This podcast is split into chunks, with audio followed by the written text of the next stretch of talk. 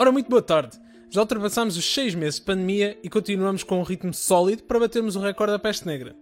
Quer dizer, se calhar estou a ser mauzinho e comparar-nos a agentes da Idade Média é demais. Ao menos naquele tempo as pessoas tinham juízo e sabiam comportar-se.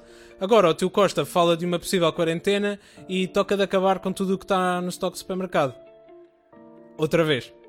Sinceramente, seria de esperar que tivessem aprendido a não panicar, mas pelos vistos este ano, no Natal, os cabazes vão ter os chocolates, o azeite, as conservas, o bacalhau, não pode faltar um bom bacalhau, e o bem mais cobiçado das festividades, papel higiênico.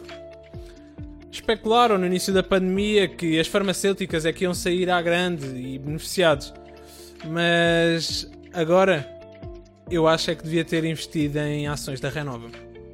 Os portugueses são um povo muito aciado, tanto que vou sugerir que na próxima Assembleia, ao invés de discutir as medidas de contingência, tenha de ser propostas umas medidas de incontinência, que é para ver se o Zé Povinho deixa de ir tanto à retrete. Mas não se preocupem, a parvoíce do nosso Portugal não se fica por aqui perante as bárbaras e infundadas acusações de que foi alvo, chamado racista e xenófobo, pelo nosso Primeiro-Ministro, o deputado André Ventura disse estar à espera da chamada de desculpa de António Costa. Que é isto, pá? Só porque o senhor mandou uns tantos para a sua terra? Só porque especificou e atacou uma minoria? Isto é daquelas coisas que não se fazem, pá. É triste. Faz quase lembrar aquele amigo que, quando vai à nossa casa, desarruma tudo e faz barulho mas quando é ele o anfitrião já diz: Olha aí, meus, meus pais estão em casa. Quando é contigo, reclamas, mas depois fazes. Ai ai, sacrificou Camões um olho para nos enaltecer e agora andam os nossos deputados a fazer dois-dois uns aos outros. Por falar em Camões e em orgulho nacional, a nossa seleção de futebol bateu-se contra a francesa e num intenso duelo cheio de oportunidades, perdeu.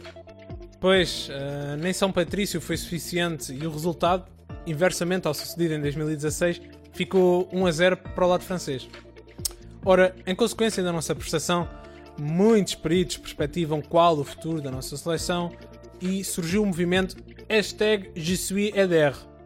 Há até quem relate ter visto, neste momento de crise perante a nossa eliminação da Liga das Nações, um possível delírio.